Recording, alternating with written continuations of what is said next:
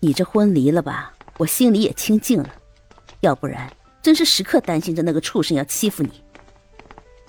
唐静不舍得妹妹，两个人是世界上唯一的亲人了。妹妹就算再大，在他的心里还是需要他遮风挡雨的小姑娘。要不然，你还是跟我们回去得了。你姐夫单位那么多大小伙，不是开玩笑的。你要想找个教师，就往我们单位找，随便你挑。凭你的能力，调我们的人民医院去。咱们别管这里的污糟事儿，清清静静的过日子。姐，唐宁叹气，上前伸胳膊抱住了唐静。唐静一下子绷不住了，掉了泪。她这个妹妹呀，也不知道多可人疼。也就遇见那天杀的冷血混蛋，才能让她遭这么大的罪。张九安一看他老婆哭了，搓着手不知所措。好了，姐，我答应你，我会好好的照顾自己的。唐宁摸了摸唐静的头发。我要是再惹你哭，姐夫就该揍我了。一句话把唐静给逗笑了。他敢。说完，还抹了把眼泪，瞪了眼丈夫。我们姐妹俩说点话，你盯着干嘛？上一边去。张九安挠挠头，退后了几步，左右看看。唐宁对这一切都看在眼里。对了，姐，我过几天要出差，秦院长说干好了要给我升职呢。你有姐夫，我也不担心。你们呐就好好的，孩子在家也该想你们了。就赶紧回去吧。唐静和张九安正要走进检票口的时候，突然听见唐宁说了一句：“包里有我给外甥外甥女儿带的礼物，你们回去记得看。”这孩子，唐静咕哝了一声，虽然不舍得和妹妹分开，但还是笑着告别。等他坐完了两天两夜的火车回到家，睡了一觉，想起妹妹交代的礼物。把包给打开看，才吓了一跳。一个纸包里裹着的是厚厚实实的钱，有一大卷儿。唐静数了数，足足有两千块。好家伙，他就大拉拉的背着包在火车上蹭来蹭去，还好没有被偷。他一阵后怕，想到这儿就想把那个自作主张、胆子大的妹妹给打一顿。包钱的纸上写了字。姐，给我外甥外甥女儿买点好吃的，买漂亮衣服鞋子，这是我这个小姨供给他们的生活费，你可不许贪了，要全都用在孩子身上。爱你的宁宁。看到最后那句，唐静的眼泪又要掉下来了。张九安看着老婆拿着一卷钱哭，吓了一大跳。等搞清楚了事情的始末，才松口气，连忙去安慰老婆。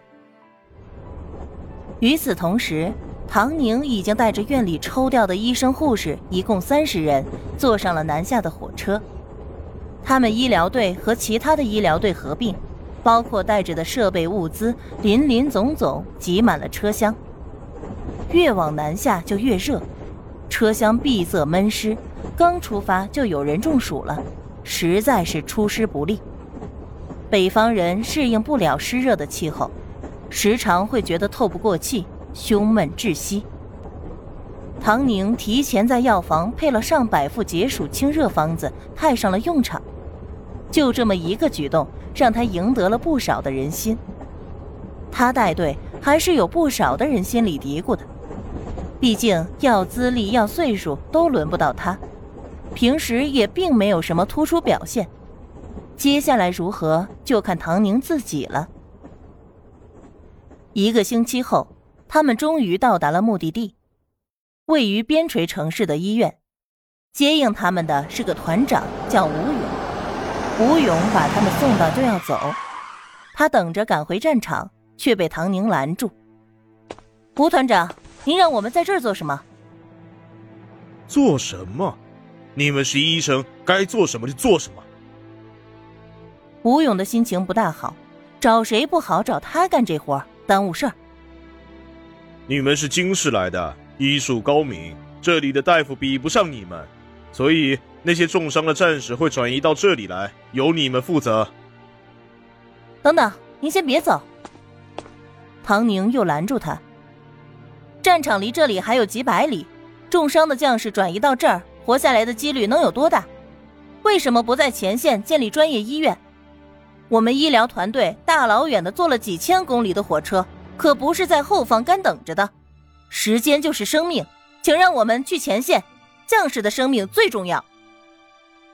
吴勇被这个看起来文文静静，实际上一张口就显得虎了吧唧的大夫给惊到了。你以为我不想？那不是得保证你们的生命安全吗？这些人可不是普通的医生，上面交代过的。吴勇不耐烦的挥挥手：“啊，去去去，有事找你们领导去，我赶着回去。”大家拦住他！唐宁一挥手，医疗队的医护都围着吴勇。你想走？行，带我们一起上前线。大家说是不是？唐宁开始动员。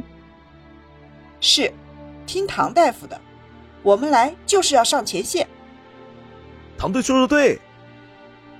时间就是生命，这时候还不知道有多少负伤的将士得不到医治，为什么还要浪费时间？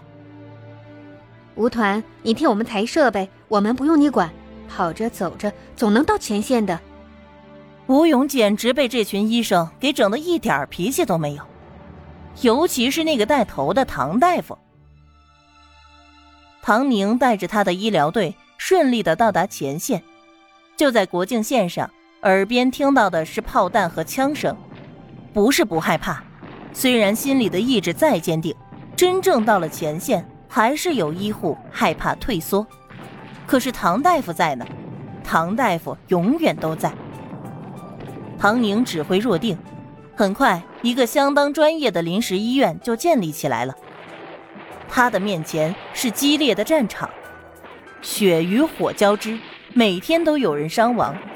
他的身后是广袤的疆土，是属于我们的，哪怕用鲜血也要誓死捍卫的疆土。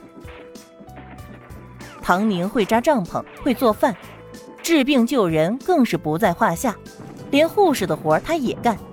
他事事带头，不畏艰苦。很快，那些心思动摇的人在他的感染之下就坚定了信念。而所有的将士都知道，受了伤随时可以受到最好的治疗。原本就勇猛的战士更加的悍不畏死。这一天。唐宁刚刚做完缝合手术，眼看着马上要耗光的医疗器材，叹了口气。物资还是物资，这里山高林远，道路崎岖，确实不好运输。希望能挺过这几天。恋爱万岁系统发布任务。